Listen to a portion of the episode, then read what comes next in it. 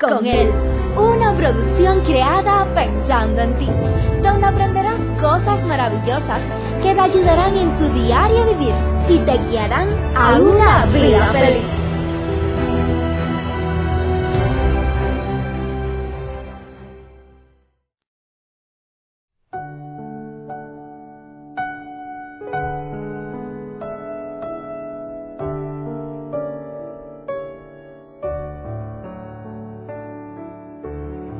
Un hombre fuerte y valiente, contagiado por la queja, actúa como un fugitivo y un cobarde. Queridos amigos, ya estamos llegando al final de la semana.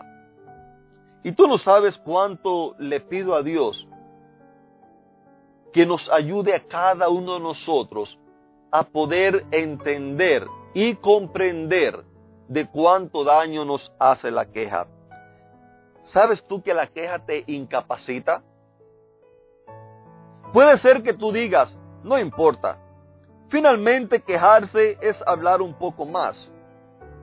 Pero qué bueno sería que pudieras entender que al quejarte no solo estás hablando un poco más de palabras livianas, sino que el quejarse es mucho más. ¿Y qué es más?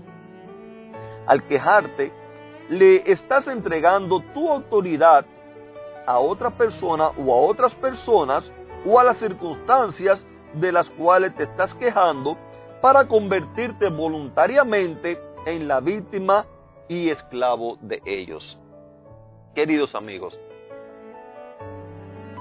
la vida viene siendo como el llegar a la cima de una montaña. Y tú sabes que para llegar a la cima de una montaña, no todo el mundo lo logra. Por lo regular, todo el mundo que está abajo admira a aquellos que llegaron ahí arriba. Pero lo que no se dan cuenta es que para llegar hasta allá arriba hay muchos obstáculos en el camino, hay que pasar esfuerzos, muchas veces mala noche, hay veces que pasar hambre, hay veces que pasar frío, otras veces hay que pasar calor, muchas veces vas a tener que escalar, otras veces te vas a caer, te va a doler, otras veces vas a tropezar, otras veces vas a sentirte desanimado, pero si tú quieres llegar allá a la cima de la montaña, tú necesitas continuar hacia adelante. ¿Y qué pasa? Lo que sucede es que cuando vemos que otro fue capaz de seguir hacia adelante, cuando vemos que otra persona fue capaz de hacer lo que yo no he hecho, entonces comenzamos a quejarnos. En vez de decir voy a salir, quizás no voy a caminar tan rápido como él, Quizás no voy a escalar la montaña tan rápido como él, pero yo voy a seguir. Quizás no llegue mañana, pero llegue en dos días. Quizás no llegue en un año, pero llegue en un año y medio. Pero voy a llegar. Pero el problema es que a nosotros en la vida nos gusta llegar allá a la cima de la montaña, pero que vengan, nos busquen en un jet privado, nos traten como a un presidente, nos pongan allí, si es posible, un asiento reclinable, bien cómodo, con buena música, buena temperatura en el aire, que nos den una buena comida y que nos pongan ahí arriba en la cima de la loma. Pero querido amigo, eso solamente se te va a quedar en sueño. Esa no es la realidad de la vida. Tú sabes que la vida es dura. La vida a causa del pecado es dura y necesitamos muchas veces, como te decía, escalar por precipicios, los cuales a veces son riesgosos, pero necesitamos seguir hacia adelante. Muchas veces en la vida te vas a encontrar que la persona con quien te casaste no era lo que tú esperabas. Pero si cada vez que te encuentras con, con un desaire en tu vida, vas a abandonar la carrera, nunca vas a poder llegar al final de la misma. Nunca te vas a hacer fuerte. Si cada vez que tú intentas dar un paso, ves que tropiezas, nunca vas a aprender a caminar con pasos firmes, sanos y seguros. Aunque tropieces, necesitas seguir hacia adelante. Necesitas seguir buscando la manera de cómo afirmar tus pies. Así como cuando un bebé comienza a dar sus pasos, sus primeros pasos, que parecen muchas veces un borrachito con las manos abiertas, otros con las manos levantadas, buscando cómo, cómo obtener equilibrio y, y, da un pasito, usted lo ve que tiembla sus rodillitas, se cae, se vuelve a levantar, otro quizás lo anima, lo toma la mano, pero finalmente ese bebé va afirmando sus pasos hasta que en el día de mañana puede ser que llegue a ser el mejor atleta olímpico a nivel mundial, pero tuvo que comenzar por dar los primeros pasos. Si él comenzara a quejarse, yo no puedo caminar, yo no sé caminar, las rodillas me tiemblan, tengo miedo caerme, entonces nunca en la vida hubiera llegado a ser el atleta, el mejor atleta olímpico a nivel mundial, nunca lo hubiera alcanzado.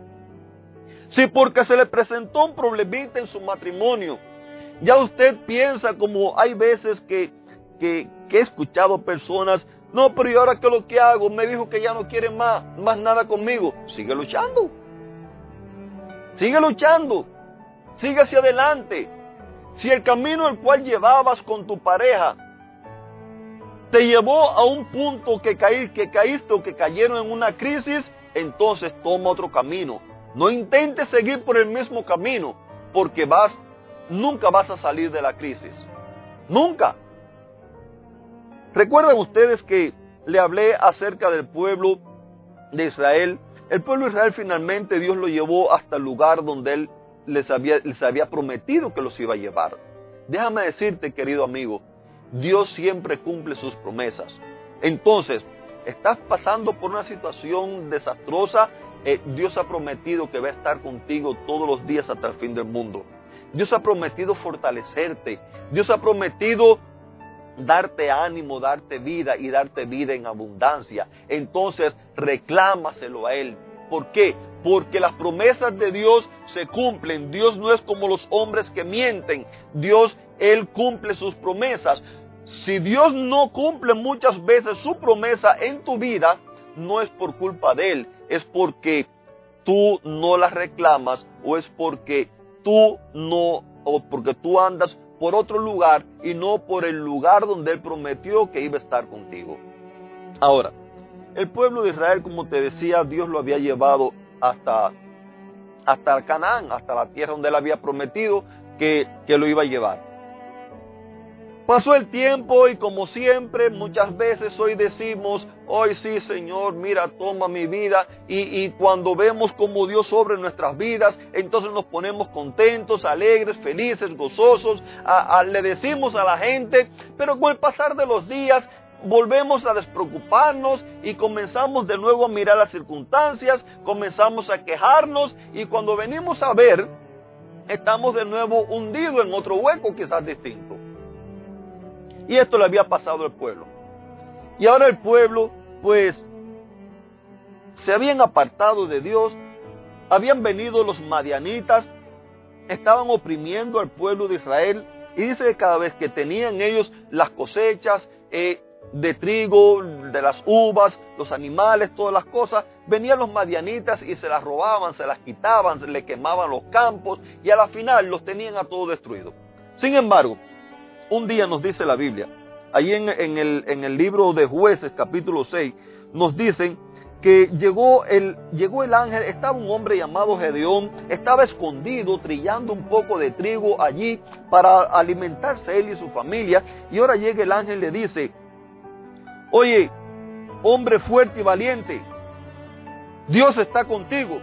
Y entonces ahora se pone Gedeón a decir, ah Señor, pero si yo soy fuerte y valiente y Dios está conmigo, ¿por qué nos pasan todas estas cosas? Querido amigo, por eso fue que te dije al principio, que un hombre fuerte y valiente, contagiado por la queja, llega a actuar como un fugitivo y un cobarde. Dios le estaba diciendo, hombre fuerte y valiente. Sin embargo, él estaba escondido allí de cobarde.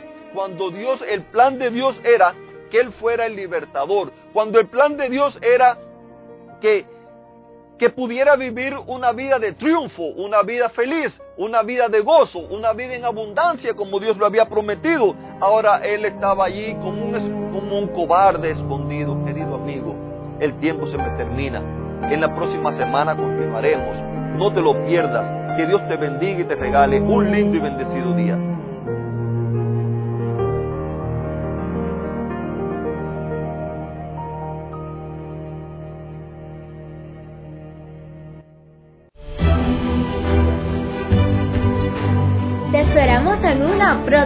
Recuerda que nos puedes encontrar en nuestras plataformas digitales iVoox, Anchor y Facebook.